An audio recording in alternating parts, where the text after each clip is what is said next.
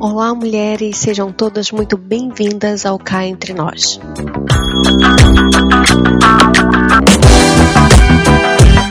Esse lugar de encorajamento e principalmente de busca pela voz de Deus através da Sua palavra.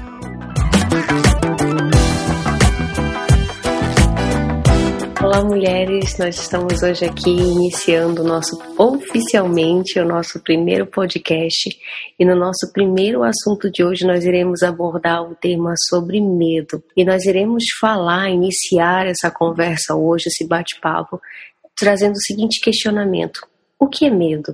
Então, dentro disso, nós queremos responder de acordo com aquilo que a neurociência nos diz, primeiramente. Nós vamos abordar vários aspectos dentro desse tema e fique atenta conosco até o final.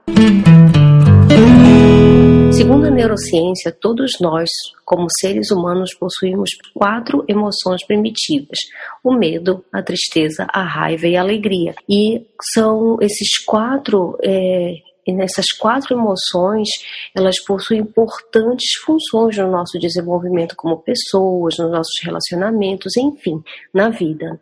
O medo, ele tem uma função principal de nos proteger. É por isso que o medo existe em nós. E hoje, na verdade, não é sobre esse medo que nos protege que nós queremos falar. Nós queremos abordar um medo que, quando ele sai do controle, ele nos adoece e nos paralisa.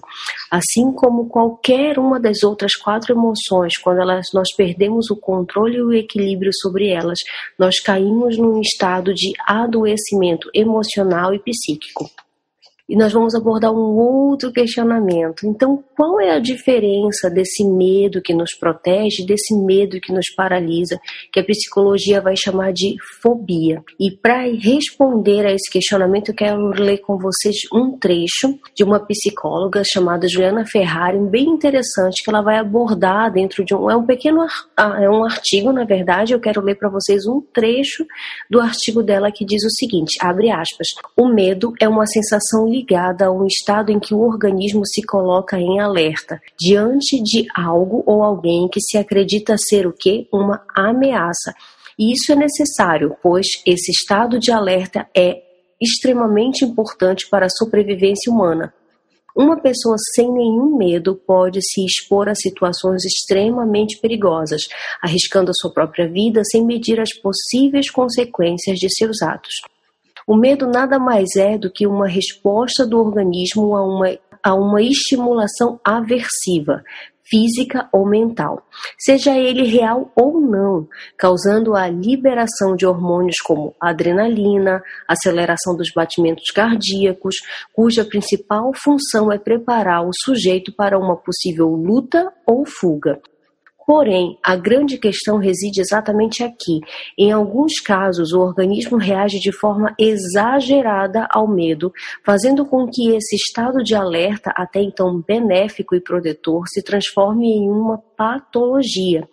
Quando ele se torna uma fobia, nesse momento o medo passa a ser prejudicial. A fobia trata-se de uma antecipação do medo, ou seja, uma ansiedade. Uma característica mais importante é o comportamento da relação que o sujeito estabelece com o mundo que o cerca. No caso da fobia, o medo não prepara o indivíduo para decidir entre fuga e luta. Ele simplesmente o paralisa na tentativa de impedir que esse se relacione com o objeto do seu medo. Então, agora, dito isto, nós vamos dar o seguinte questionamento. Mas então, Fabiana, o que, que a Bíblia nos diz a respeito do medo? É interessante porque, se a gente for fazer um breve estudo, a primeira vez que a gente tem menção desse sentimento, não como a gente conhece hoje, mas menção da palavra, é lá em Gênesis, na queda do homem e da mulher, né? Em Gênesis 3, 8, 8 e 9 fala assim: Quando soprava a brisa do entardecer, homem e sua mulher ouviram o Senhor Deus caminhando pelo jardim e se esconderam dele entre as árvores. Então o Senhor Deus chamou o homem e perguntou: Onde você está? O versículo 10 fala assim: Ele respondeu: Ouvi que estavas andando pelo jardim e me escondi. Tive medo, pois eu estava nu. É interessante porque aqui o homem e a mulher já tinham comido do fruto da árvore proibida e já estavam com conhecimento do bem e do mal. Até então eles não tinham noção, essa noção, né, do, do que era bem ou mal. E eu, eu acho engraçado porque, assim, antes da queda, o homem e a mulher, nós tínhamos a plenitude de tudo, vivendo a plenitude de todas as coisas na dependência de Deus. Vivíamos integralmente dependentes de Deus. Deus como nosso criador e provedor de todas as coisas. E a gente vive em harmonia. E a partir do momento em que o homem decide, né, romper essa dependência, quando ele escolhe, né, infringir aquilo que Deus tinha falado para não comer do fruto da árvore. Não, Deus, tu não sabe mais o que que, o que que eu preciso fazer. Agora eu vou conduzir a minha vida. Quando essa dependência é quebrada, o medo entra. Então, na verdade, o, senti o sentimento do medo, eu acredito que vários sentimentos que a gente tem entraram a partir dessa quebra da nossa dependência. O importante que a gente tem que deixar isso muito claro não é, ah, então eu não posso sentir medo, não. Você vai sentir medo, porque o medo faz parte da nossa natureza caída, os sentimentos estão. E o medo veio num pacote depois da queda. Mas é como que a gente vai se posicionar diante desse sentimento. Quando o sentimento vier, como, qual é, vai ser a nossa reação, como a Dani falou, trazendo o texto aí da psicóloga. Só que agora a gente vai ler o que, que a palavra de Deus nos fala. E aí a gente vai falar rapidinho sobre, entre tantas histórias que a gente tem na Bíblia, né? A gente vai falar da história de Abraão e Joquebede. E eu não vou ler na íntegra a história de cada um, senão a gente vai passar muito tempo aqui. Primeiro a gente vai falar sobre a história de Abraão, que está lá em Gênesis 22, o trecho que eu vou tratar com vocês é de 1 a 12. Aqui, Abraão já recebeu a sua promessa. Isaac já está lá, lindo, bonitinho, já passaram as madrugadas acordadas. Isaac está crescendo, está crescendo um menino forte, obediente. E Deus surge com um pedido inesperado. Quem conhece a história sabe que Deus pré pede o seu filho para Abraão pede: Abraão, eu quero que você sacrifique Isaac a mim. Eu tenho certeza que quando Deus pediu, né, realizou esse pedido a Abraão, Abraão se chocou. E com certeza deve ter vindo medo ao coração. Pensem, uma promessa que Deus deu a ele e ele passou 25 anos para receber essa promessa.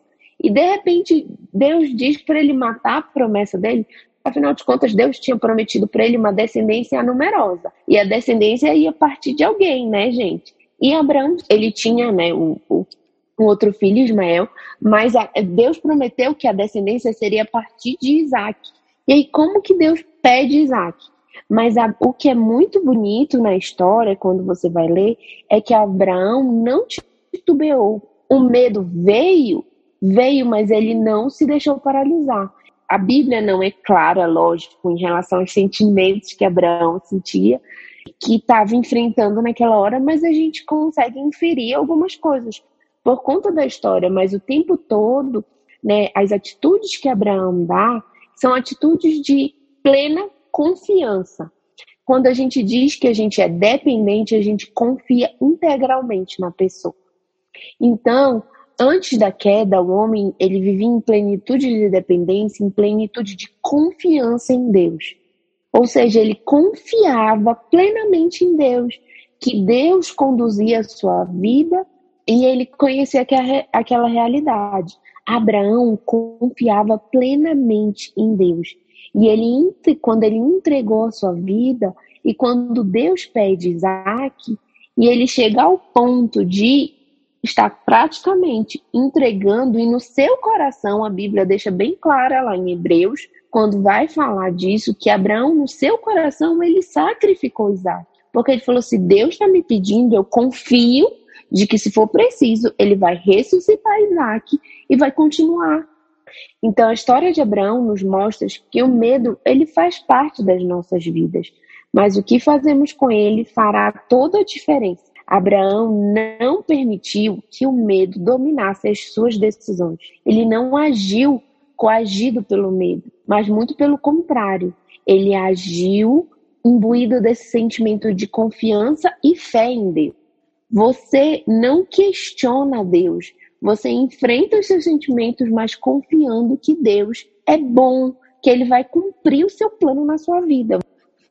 A nossa segunda história está lá em Êxodo, o capítulo 1, versículos 15 a 22, e Êxodo 2, versículos de 1 a 10. capítulo 1 eu coloquei que era para vocês entenderem o que está acontecendo. E a história, nossa personagem principal é a mãe de Moisés, tem um nome bem bonito. Quem está esperando o filho aí pode colocar, uma menina de repente, que é Joquebede. E o que, que aconteceu? Os israelitas já tinham migrado para o Egito, né? Se você já leu um pouco da Bíblia, você entende a partir de José, eles saem da família de José, né? Vai todo mundo para o Egito, porque a terra de Canaã estava passando fome, e os israelitas passam a morar ali no Egito, como imigrantes surge um novo faraó, aquela galera que conhecia José, que simpatizava, deixou todo mundo morar lá, foi todo morrendo, né, gente, com a idade, e surge um faraó que não conhecia a história de José e os benefícios que ele trouxe para o Egito. Então esse faraó começa a se preocupar com o crescimento desse povo e que está crescendo dentro da sua terra, e ele fala: esse povo a qualquer momento pode trazer uma revolução e vai matar os egípcios e a gente vai ser subjugado dentro do nosso próprio país. Então começa a perseguir. E aí o que acontece? O faraó manda matar os filhos homens, né? Os filhos meninos do sexo masculino que fossem nascendo das hebreias. E aí a gente tem no primeiro capítulo falando sobre as parteiras, que é Cifraipuá, não sei se vocês já ouviram falar delas, mas que foram determinantes para livrar muitos desses meninos. Elas não matam e o povo continua se multiplicando. E isso por quê? Porque Deus já estava na história sempre tomando conta de todas as coisas. Deus escolheu né, o povo de Israel para se manifestar e para ser seu povo. A gente acha que não, mas ele sempre está controlando tudo. Ele tem o domínio de toda a história. E isso é muito importante a gente entender. E aí no capítulo 2 fala justamente isso. Versículo 1 fala assim: Por essa época, um homem e uma mulher da tribo de Levi se casaram. A mulher engravidou e deu à luz um menino. Viu que era um lindo bebê e o escondeu por três meses. Ou seja, Joquebede, que foi a mãe de Moisés, ela e sua família, junto com seu marido, eles decidiram ir contra as ordens do rei e esconderam o seu filho e não o mataram. E se você conhece um pouquinho da história de Moisés, é aquilo que ela escondeu durante um tempo, depois o bebê já se tornou difícil de esconder, ela prepara uma cesta, né? Eu, eu teve que por inspiração de Deus e do Espírito Santo, ela prepara uma cesta de junco, coloca a criança, leva para o rio. Uma, acontece uma coincidência, se você quiser acreditar nisso, mas Deus mais uma vez operando a filha do faraó está se banhando naquele rio, encontra Moisés, Moisés é levado, né, ao palácio e vai morar com o faraó e ser criado pela filha de faraó. Mas enquanto ele é bebê, ele continua em contato com a sua mãe, né, até ele se tornar um menino grande, ser desmamado. A filha do faraó deixa ele com a mãe por um leia a história. Eu não vou contar tudo aqui. Mas o que eu quero ressaltar é mais uma vez, existia uma atmosfera de medo o povo hebreu estava sendo subjugado e os seus filhos estavam sendo mortos. Então, naquela época, pensa, você acaba de casar e uma coisa que seria uma alegria, você descobriu uma gravidez, se tornava uma aflição, porque no final dessa gravidez, se fosse o menino, seu filho ia ser morto. E, e aquela família, então, e aquela mulher inspirada pelo Senhor, tomada pelo Senhor, decide preservar o seu filho, que no futuro Deus iria usar como libertador de Israel do Egito. Então, uma atitude, uma pessoa, ela decidiu e contrário, baseado no que? Nos seus achismos? Não na fé e na confiança do, do seu Deus, do Deus de Israel que ela conhecia. Então, com esses né, breves exemplos que a gente deu aqui, a gente precisa entender que o medo não pode dominar as nossas vidas, como a Dani falou. Ah, Fabi, como é que eu combato? Quando eu sinto medo, às vezes eu fico, como a Dani falou, se, se, se manifesta de forma de uma ansiedade. E nada mais é, gente, do que a gente querer prever uma coisa que a gente não pode prever. É a gente querer controlar situações e a nossa vida que a gente não tem o controle. Ou seja, nós, como cristãs, confiamos em Deus. A partir do momento que a gente entrega a nossa vida para Deus, a gente fala o quê? Senhor, está aqui. Está aqui o controle da minha vida. Eu não sou mais a dona da minha vida. Não sou eu mais que decido. A partir do momento que eu digo que eu reconheço Jesus Cristo como Senhor e Salvador, o que é que o Senhor fazia sobre o seu escravo? Ele tinha total controle sobre a vida. E nós precisamos demonstrar essa dependência e essa confiança é. no Senhor das nossas vidas. Eu queria comentar uma coisa que tu falou que eu tive um insight agora enquanto tu falava, antes de passar para o próximo tópico, que realmente quanto mais nós tentamos controlar as nossas vidas, futuro, presente, mais a gente perde o nosso autocontrole, né? Cada vez que a gente tenta controlar as situações, a gente perde o nosso próprio controle. É exatamente assim que as uh, as fobias ou as doenças emocionais se manifestam, né? Uh, uma pessoa que de repente é, de uma ansiedade vai a uma fobia, de uma tristeza momentânea passa a viver uma depressão, né? Exatamente. É, acho, interessante da gente ter tocado nesse ponto. Acho muito legal ter trazido um texto de uma psicóloga, porque a gente não está falando. Se você está no nível de ansiedade, de tristeza profunda que você não está conseguindo controlar mais, está virando realmente um, uma doença, algo que está prejudicando o seu dia a dia, procure um profissional. A gente precisa entender que os profissionais também são ferramentas do Senhor na nossa vida. Então, a gente não está excluindo esses tratamentos profissionais. Mas antes disso, nós, como cristãos, não podemos subjugar a nossa vida, as decisões do nosso dia a dia, por esse sentimento.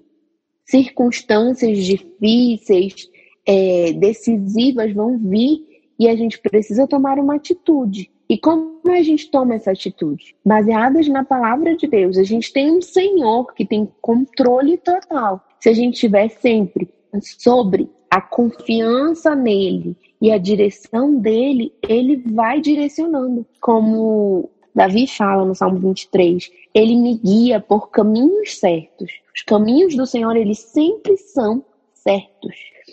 Hum, então vamos lá. Então, que Fabiana, eu preciso ter Exato. diante do medo? Entendimento, gente. É muito importante, eu acho, a gente frisar essa palavra, entendimento porque às vezes a gente leva muitas nossas decisões pessoais para um mundo meio místico, sabe?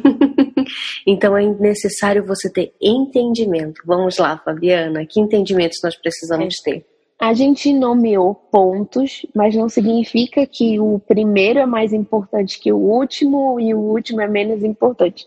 É só uma forma didática de falar, tá, gente? Então, é um conjunto mesmo, né? É, exatamente, é um conjunto. Preciso ter tudo. Não é que um exclui o outro, não. E o primeiro que a gente vai destacar é precisamos saber quem nós somos em Deus. Hoje a gente vive uma crise de identidade muito grande na nossa sociedade. Pessoas que já caminham com Jesus, já fizeram essa decisão, mas não sabem quem são, não sabem quem elas são em Deus. E aí a gente vai ler aqui rapidamente Romanos 8, o versículo 15 fala assim: Pois vocês não receberam um espírito que os torne de novo escravos medrosos, mas sim o Espírito de Deus que os adotou como seus próprios filhos. Agora nós o chamamos de Abba, Pai. O seu Espírito confirma nosso Espírito que somos filhos de Deus.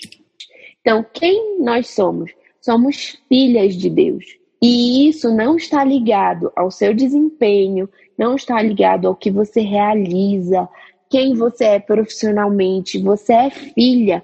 Como o versículo fala, ele decidiu nos adotar como seus próprios filhos. E filhos que o chamam de Aba, paizinho, é no mais alto grau de intimidade, não é aquele filho que não, não dialoga com seu pai, não tem relacionamento com seu pai, não.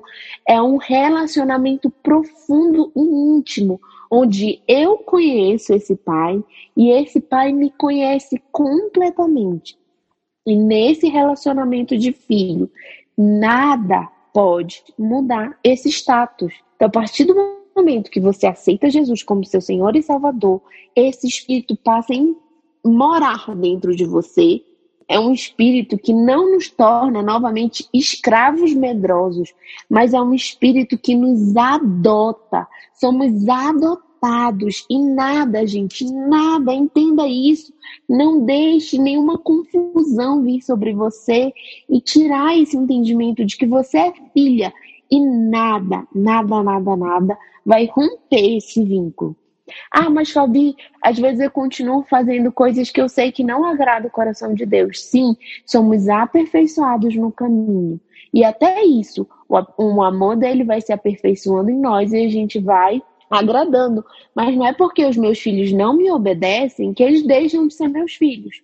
Ou eu prefiro mais um que é mais obediente do que o outro que é menos obediente. Não. Todos são filhos, todos são amados igualmente e nada, eu sempre falo para eles, nada do que vocês façam ou deixem de fazer vai tirar isso de vocês. Vocês são filhos. Então a gente precisa entender que a nossa identidade é essa, somos filhos de Deus e nada vai anular essa identidade.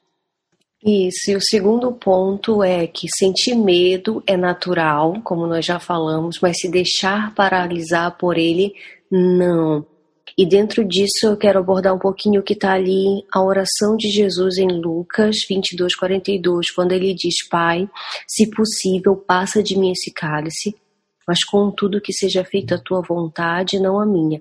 Realmente, essa oração nos demonstra alguém que está à beira de uma situação, no limite de uma situação, dizendo: Olha, eu estou aqui, se possível, passa de mim esse, esse momento de dor, de sofrimento. Se você acredita que Jesus não sabe o que é sentir dor, o que é sofrimento, o que é medo de você saber que você vai ser torturado, é, você não entendeu muita coisa dessa oração, porque nesse momento ele estava ali pedindo por socorro realmente desejando que aquele momento não chegasse a ele. Havia uma dor, havia uma ansiedade, havia uma aflição, havia uma preocupação. Então, quando você passar por esses momentos, lembre-se que ele sabe exatamente como é. Ele conhece exatamente o seu medo e o que você está sentindo, porque às vezes a gente pensa assim: poxa, eu sinto isso, mas é como se ninguém conseguisse entender exatamente, né, os nossos sentimentos, mas entenda, Jesus ele entende e ele sabe o que é sentir medo, mas ainda assim, ele não se deixou paralisar, tanto que se nós estamos aqui hoje é porque ele cumpriu o propósito para o qual ele veio. Ele não se não permitiu que esse medo o parasse e o impedisse de cumprir o propósito. É isso mesmo. E aí o nosso próximo ponto é tenha uma postura de fé. E vamos lá para Hebreus 11, né? Onde a gente tem o rol dos heróis da fé e o versículo 1 nos diz o que é fé. A fé mostra a realidade daquilo que esperamos. Ela nos dá convicção de coisas que não vemos. Ou seja, a fé ela, ela nos mostra a realidade daquilo que Deus nos prometeu, como seus filhos.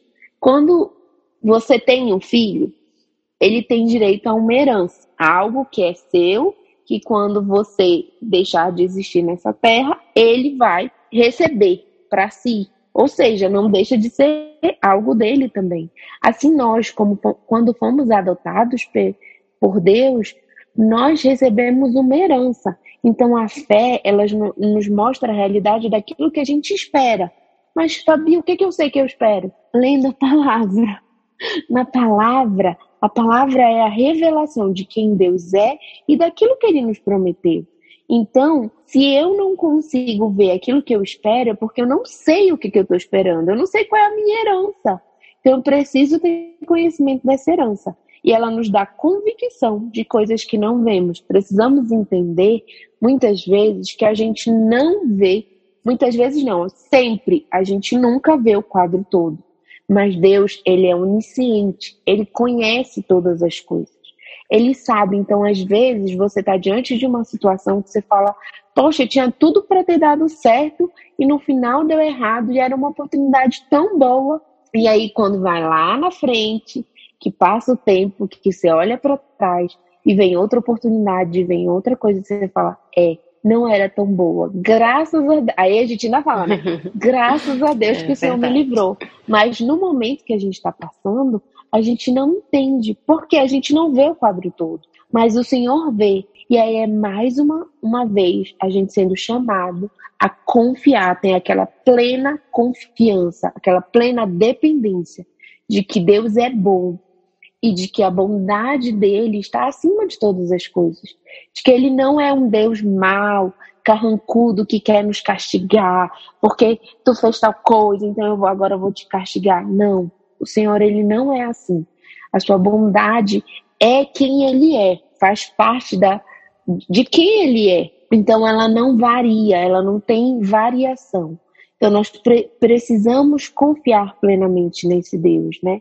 E os outros versículos que você pode ver depois, 17 a 19, que vai falar de Abraão, justamente quando ele é posto à prova, ele oferece Isaac como sacrifício. Então a Bíblia mesmo fala, né, o escritor de Hebreus deixa claro que Abraão ofereceu Isaac. Ele pode não ter chegado a matar o seu filho, mas no seu coração ele já tinha oferecido esse filho ao Senhor. E o outro trecho que, vai, que fala justamente de Joquebed, é do 19 ao 23. É, porque é só o 23 que fala. Pela fé, os pais de Moisés, e mais uma vez, aqui mais uma vez, como eu falei, fala da família, né? Os pais de Moisés o esconderam por três meses, tão logo que ele nasceu, pois viram que a criança era linda e não tiveram medo de desobedecer ao decreto do rei. Então, a importância da família ter o discernimento e caminhar nessa dependência da vontade de Deus. Que interessante isso, né? Mesmo diz que eles não tiveram medo de desobedecer a ordem do rei, né? O nosso uh, apóstolo aqui tem falado muito sobre isso, como a gente começa a trocar a lei dos homens pela lei de Deus e tem mais medo de desobedecer a lei de homens do que uh, as leis de Deus, né?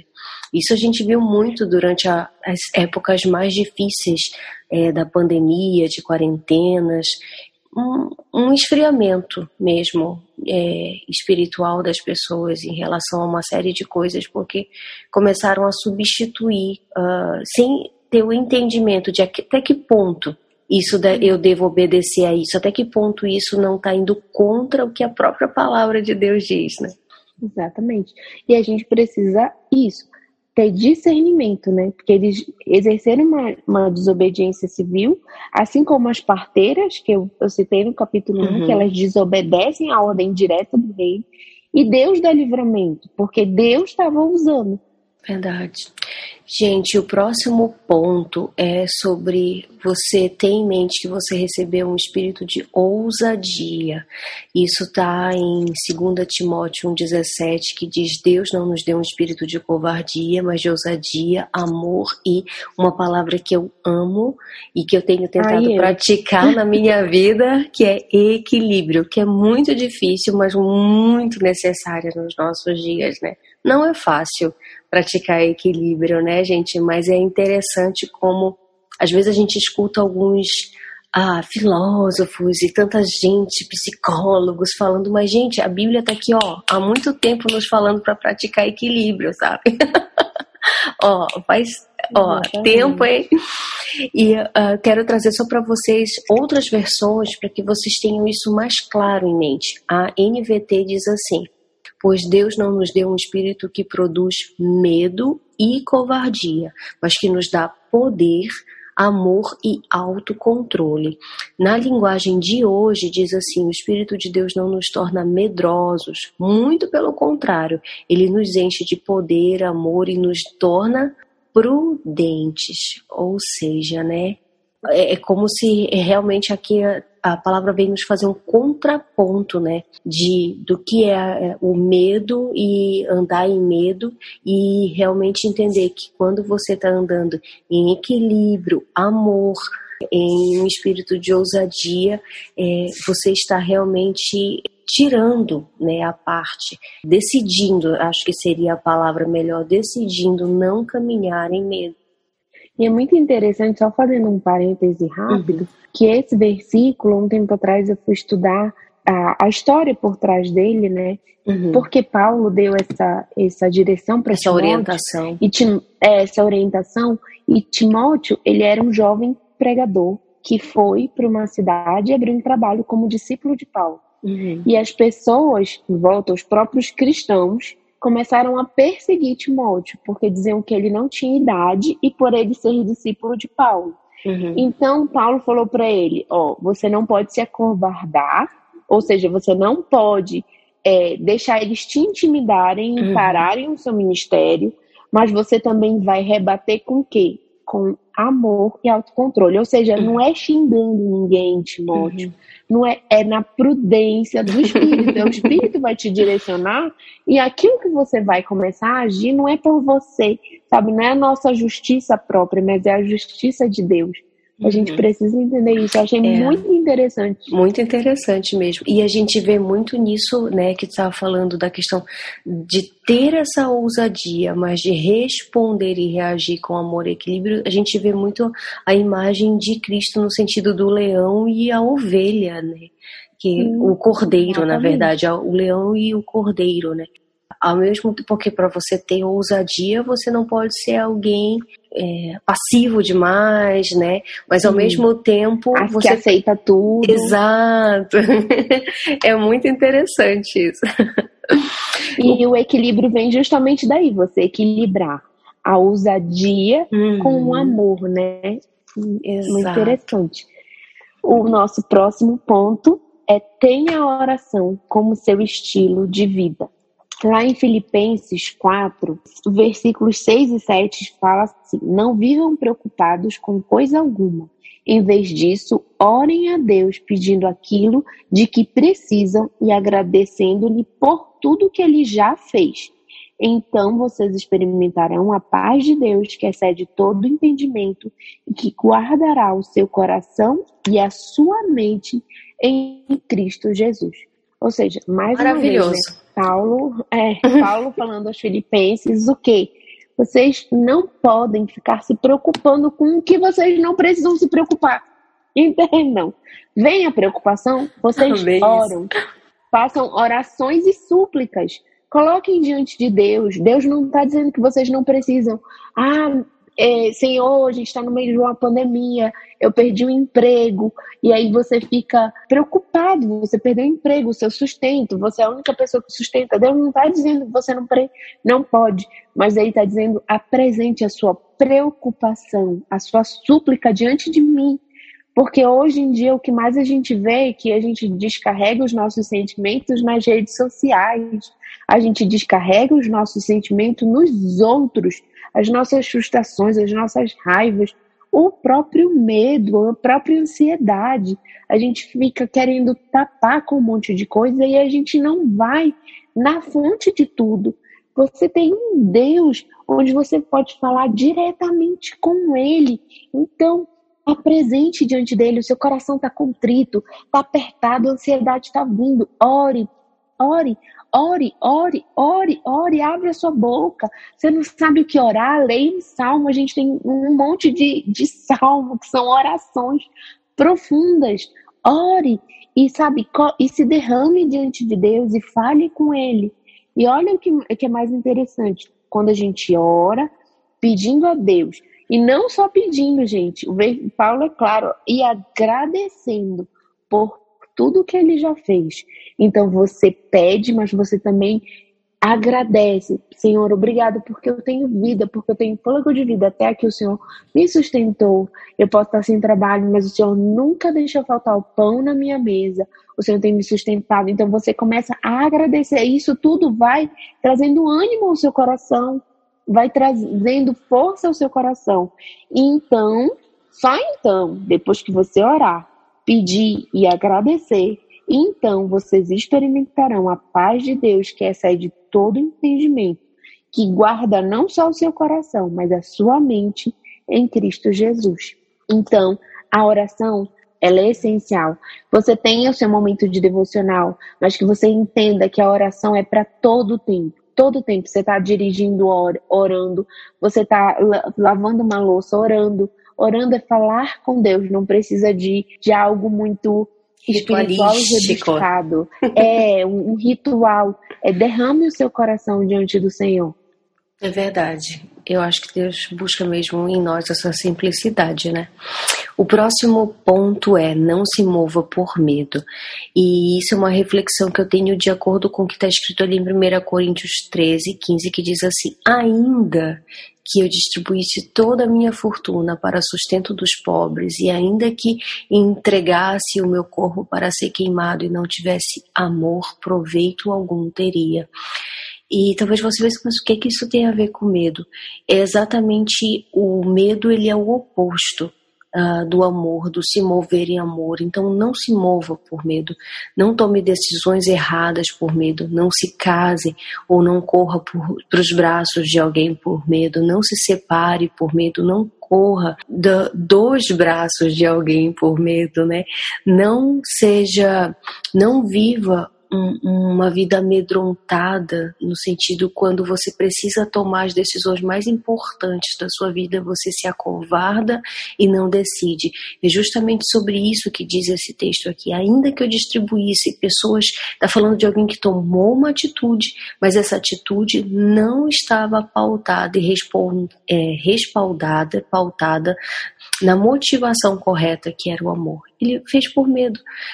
Por muitas vezes as pessoas fazem muitas coisas, estão orando, jejuando, louvando, servindo dentro da igreja por medo, estão fazendo inúmeras coisas por medo de uh, perderem a salvação, por medo de não serem aceitos, por medo de é, irem uh, parar no inferno ou qualquer outra coisa do tipo. Mas não é a isso que nós somos convidados.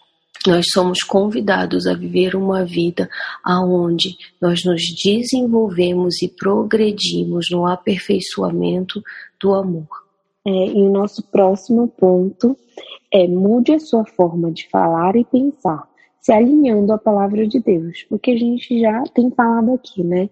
Efésios 4, 23 e 24 fala assim: Deixem que o Espírito renove seus pensamentos e atitudes e revistam-se da sua nova natureza, criada para ser verdadeiramente justa e santa como Deus. O Espírito ele vem morar dentro de nós, mas a gente precisa se revestir dele, ou seja, é aquilo que Paulo fala lá em Romanos 12, né? É a renovação da mente, que a gente precisa renovar, porque quando a gente aceita Jesus, dependendo da idade, então, a gente vem carregando carregado de um monte de coisa, a cultura à nossa volta está aí, o tempo todo nos bombardeando e nos envolvendo com conceitos. E aí a gente precisa entender que a palavra de Deus ela é a nossa base principal. É a partir dela que nós somos firmados. É a partir dela que a gente conhece quem Deus é, quem nós somos nele. Então, ela tem que ser a base. Então, ela tem que ser pautar tudo na nossa vida, e os nossos pensamentos, a, no, a, nossa, a nossa forma de falar, a nossa forma de viver, tudo tem que ser pautado por essa palavra. Então a gente precisa diariamente ser renovado por esse espírito, essa, essa as nossas mentalidades, a gente entender aquilo que a gente sente, que a gente pensa, de onde está vindo. Está baseado na palavra ou está baseado em coisas que a gente aprendeu e que a gente acha que está certo? Porque precisa haver esse renovo, essa transformação. E isso é feito, gente, diariamente. Diariamente. É diariamente nós somos, somos bombardeados e diariamente a gente precisa que esse espírito re, se renove dentro de nós e renove os nossos pensamentos, as nossas atitudes. É verdade. E o próximo ponto é seja forte e corajosa. Isso está baseado em Josué 1,9, né? Que diz: o Senhor faz um questionamento a Josué e pergunta: Não fui eu que te disse, homem? não fui eu que te disse, mulher?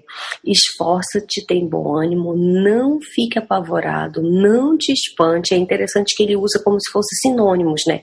Não fique apavorado, não te espantes, vai repetindo para que a pessoa comece a entender, né? Porque eu, o Senhor teu Deus, sou contigo por onde quer que andares. Então, mulheres, sejam, tenham coragem de ser quem Deus criou você para ser. Uh, há um espaço projetado para você, para você desempenhar, para você fazer. Então, muitas vezes nós somos paralisadas pelo medo de ser quem nós fomos criadas para ser, para cumprir o propósito para o qual nós fomos criadas. E nós, a vida passa. Quantas pessoas eu, eu acho muito triste pensar que quantas pessoas passaram pela face da Terra e nunca descobriram seu propósito, e algumas que descobriram nunca chegaram a viver esse propósito, sabe? Como uh, você, ah, você tem uma máquina de lavar na sua casa que nunca é usada, você lava a roupa na mão. Entende? A máquina tá lá, ela não cumpre o propósito para o qual ela foi criada. Parece muito simples às vezes olhando e falando dessa forma, mas é muito triste ao pensar e olhar para nós mesmos e pensar puxa, estou passando pela vida e não nem descobri ainda, ou o que eu não sei se é pior, já descobri, mas não consigo viver qual é o propósito, ou não quero viver, ou acho que é muito difícil viver o propósito uh, de Deus para minha vida. Mas tenha coragem, porque como nós lemos até aqui, né, nós chegamos até esse ponto, nós já falamos sobre tantas coisas, né? Nós recebemos o espírito de ousadia, então tenha coragem de ser, porque o próprio Deus te questiona ali em Josué 1,9. Não fui eu que te disse? Então disponha-se a ser quem você foi criada para ser. Estamos quase caminhando para o final. É, quase caminhando para o final. Calma, você chegou até aqui com a gente? Continua, até, continue vai conosco, não desista. Até aqui valeu a pena, exatamente. Então, o último ponto dentro dos entendimentos que a gente precisa ter diante do medo. O medo chegou, ele está aqui dentro do meu coração. O que é que eu preciso fazer? O último ponto é traga à memória aquilo que lhe dá esperança é um versículo muito famoso, quem nunca escutou, né? Lamentações 3, 21 a 24. Mas o que eu mais, acho mais lindo dessa passagem, gente, não é nem o versículo, esse, esses versículos em si, mas é o antes, é o antes, né? É Jeremias se lamentando porque ele viu toda a destruição da sua terra, do seu povo, um povo que não quis se dobrar diante de Deus, que ignorou as ordens do Senhor e que estava sendo castigado. E ele estava vendo destruição, morte para todo lado. No, eu só só para ler para vocês um pouquinho antes como é amargo recordar meu sofrimento e meu desamparo. Lembro-me sempre desses dias terríveis enquanto lamento minha perda. Ou seja, Jeremias estava literalmente, ele estava vivendo tempos de sofrimento, de tristeza profunda, de lamento, vendo tanta destruição, tanta morte. Mas eu acho lindo, na NVT, o versículo 21 começa assim: Ainda ouso, porém, ter esperança, quando me recordo disto. O amor do Senhor não tem fim suas misericórdias são inesgotáveis. Grande é a sua fidelidade. Suas misericórdias se renovam a cada manhã. Digo a mim mesmo: o Senhor é a minha porção, por isso esperarei nele. Eu não sei que situação você está vivendo, que medo tem tomado conta do seu coração e da sua vida. Mas eu te digo, você pode dizer, assim como Jeremias, ainda ouso, porém ter esperança quando eu me lembro que o amor do Senhor, ele não tem fim. E o que é mais lindo é que ele diz que as misericórdias do Senhor são inesgotáveis, elas se renovam a cada manhã. A cada manhã, quando você acorda e você abre os olhos, as misericórdias do Senhor sobre a sua vida se renovaram. É uma nova chance de você depender dele, de você ter mais relacionamento, de você se entregar mais, de você experimentar mais, de você conhecer, de você ser transformado. É tanta coisa a cada manhã. A cada manhã isso está disponível para você. Então você, diante de qualquer desespero, pode se lembrar desse amor infinito que foi capaz de sacrificar o homem mais puro e perfeito, que não tinha pecado algum, para te dar esse acesso. É como se Jesus estivesse aqui. Está aqui a carta de adoção. Você só precisa dizer: sim, Senhor, eu quero você como meu pai. É tudo que você precisa fazer e se entregar a Ele todos os dias. O outro versículo que eu queria falar, depois desse, está lá em 2 Coríntios 12, versículo 9 né, e 10, que Paulo está falando do espinho que ele tem na carne, né, uma dificuldade que ele tinha, que ele pediu várias vezes para Deus tirar e Deus não tirou. E Deus responde para ele, né? Paulo dizendo assim: Em três ocasiões supliquei ao Senhor que o removesse, mas ele me disse: Minha graça é tudo de que você precisa. O meu poder opera melhor na fraqueza. Portanto, agora fico feliz de me orgulhar de minhas fraquezas, para que o poder de Deus opere por meu intermédio. Por isso aceito com prazer fraquezas e insultos, privações, perseguições e aflições que sofro por Cristo, porque quando sou fraco, então é que eu sou forte. Então a gente tem que entender que a graça do Senhor é tudo que a gente precisa e que na nossa fraqueza ele se aperfeiçoa, né? ele, nos, ele nos molda de acordo com a sua vontade, aquilo que ele tem para nós. Ele renova o nosso pensamento. Então a gente precisa, diante do medo, é nos render ao Senhor, tomar, como a Dani falou, esse espírito de ousadia, mas também esse espírito de equilíbrio e amor, e agir por ele, pelo seu espírito, não pelo nosso, pela nossa vontade, pela nossa cabeça, por aquilo que a gente acha. Isso mesmo. Eu quero trazer brevemente uma reflexão sobre Marcos 4, 35 a 41, quando Jesus diz aos seus discípulos: passemos ao outro lado. E quando ele diz isso, eles entram num pequeno barquinho e em alto mar começa uma enorme tempestade. Eu vejo essa passagem exatamente como o ano de 2020 nas nossas vidas. É exatamente quando muita coisa começou a acontecer, nós ainda vivemos uma fase ainda nova, nós estamos agora, como Jeremias, ousando ter uh, esperança, né? Eu quero tocar em dois pontos com vocês, que no meio da tempestade, os discípulos questionaram Jesus, é, Senhor, nós estamos morrendo, tu não te importas?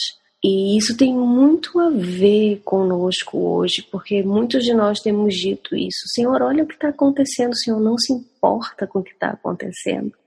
Porque nós muitas vezes nós não entendemos o propósito, nós não entendemos o que, que Deus está fazendo né, nas nossas vidas. Nós não entendemos a primeira ordem que Ele deu, foi passamos ao outro lado eu fico me perguntando se nós passamos para o outro lado durante esse tempo. Tantas coisas aconteceram e nós conseguimos passar para o outro lado, nós conseguimos superar a tempestade chegar aonde nós deveríamos ter chegado, aonde foi nos ordenado chegar. E é muito interessante porque é, Jesus pergunta no final para eles, né?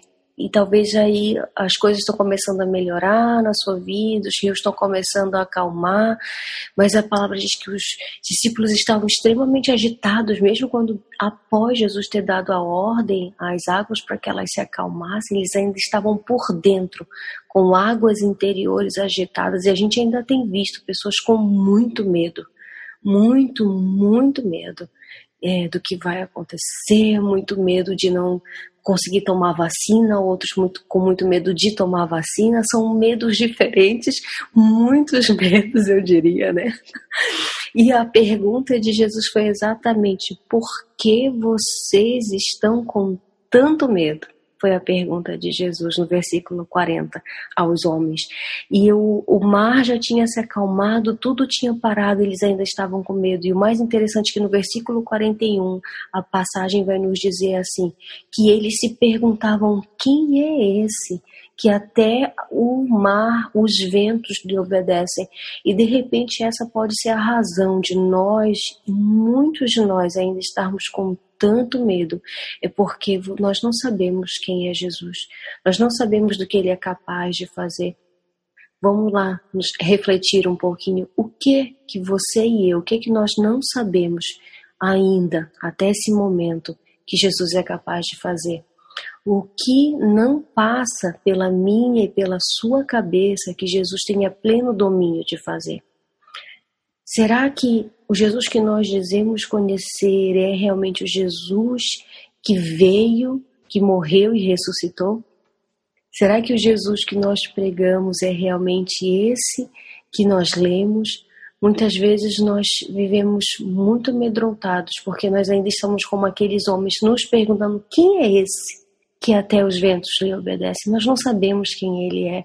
E essa muitas vezes tem sido o motivo do nosso pânico e do nosso pavor. Que a nossa oração é que Deus tenha misericórdia de nós, para que nós possamos, e que o Espírito Santo nos revele, que nós possamos permitir receber também essa revelação de quem é Jesus, né?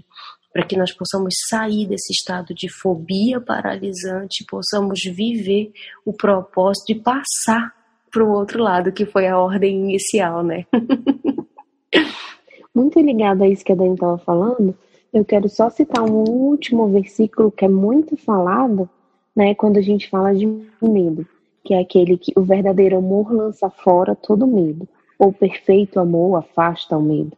Quando alguém fala um versículo, eu gosto de ler o contexto, porque a gente não pode simplesmente pegar um versículo e não entender em que contexto o Senhor colocou aquele versículo, que história aquelas pessoas estavam vivendo por trás, que a gente precisa entender o todo. Às vezes a gente tira o versículo do contexto e aí se apropria para algo.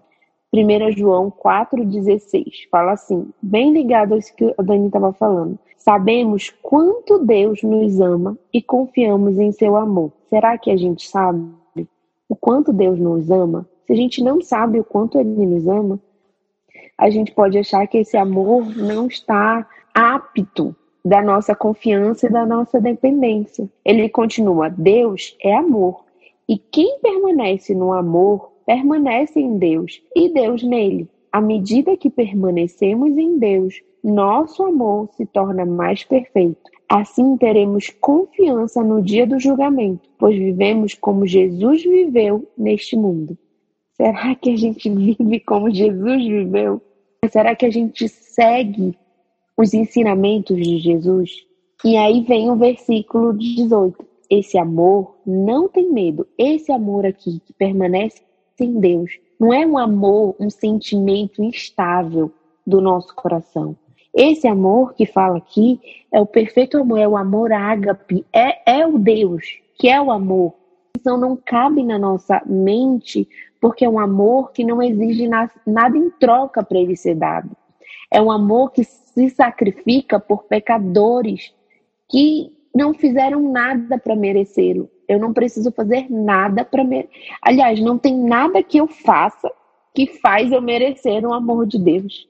E ele fala: esse amor não tem medo, pois o perfeito amor afasta todo medo. Se temos medo, é porque tememos um castigo Vamos lembrar lá de Gênesis? Olha como. Gente, eu sou apaixonada pela Bíblia. Olha as ligações. Vamos lembrar de Gênesis? Quando o homem disse que tinha medo, porque ele estava temendo um castigo. Afinal de contas, ele estava nu. Deus ia ver ele nu, tipo, na fragilidade dele. E ele temeu o castigo de Deus, porque Deus ia perceber que ele fez o que não era para ele fazer. É porque tememos o castigo se temos medo. Isso mostra que ainda não experimentamos plenamente o amor. E a gente encerra justamente com essa reflexão. Como a Dani falou, será que a gente conhece esse Jesus? Ou será que a gente ainda. Será que a gente conhece esse amor? Deus, que é o perfeito amor? Porque quando a gente conhecer esse perfeito amor, a gente não vai temer, porque esse perfeito amor ele vai ser aperfeiçoado dentro de nós. E como Paulo fala, se a gente quiser falar em relação à morte, mas uhum. morrer para mim é lucro. Eu vou estar com o meu Salvador, aquele por quem eu vivo. Então, será que a gente está nesse nível? A gente está falando, não, não posso morrer porque eu tenho que ajeitar tal coisa, tenho que ajeitar tal coisa? Só uma coisa que eu lembrei agora. Eu ouvi esses dias um neurocientista falar que só existe uma forma de vencer o medo exagerado, e é bem dentro disso que tu está falando, que é, é necessário prática e conhecimento. Ou seja, vamos trazer para nossa realidade prática do amor e conhecimento da verdade, né? Como diz Oséias, o meu povo é destruído por falta de conhecimento. Com essa reflexão de hoje, nós nos despedimos de vocês. Nós esperamos que realmente ela fale ao seu coração. Se isso tem é, nesse dia te edificado, te abençoado, confortado, confrontado o seu coração, sinta-se totalmente à vontade para compartilhar com outras pessoas e nós nos vemos na próxima. Tchau, gente. Deus abençoe.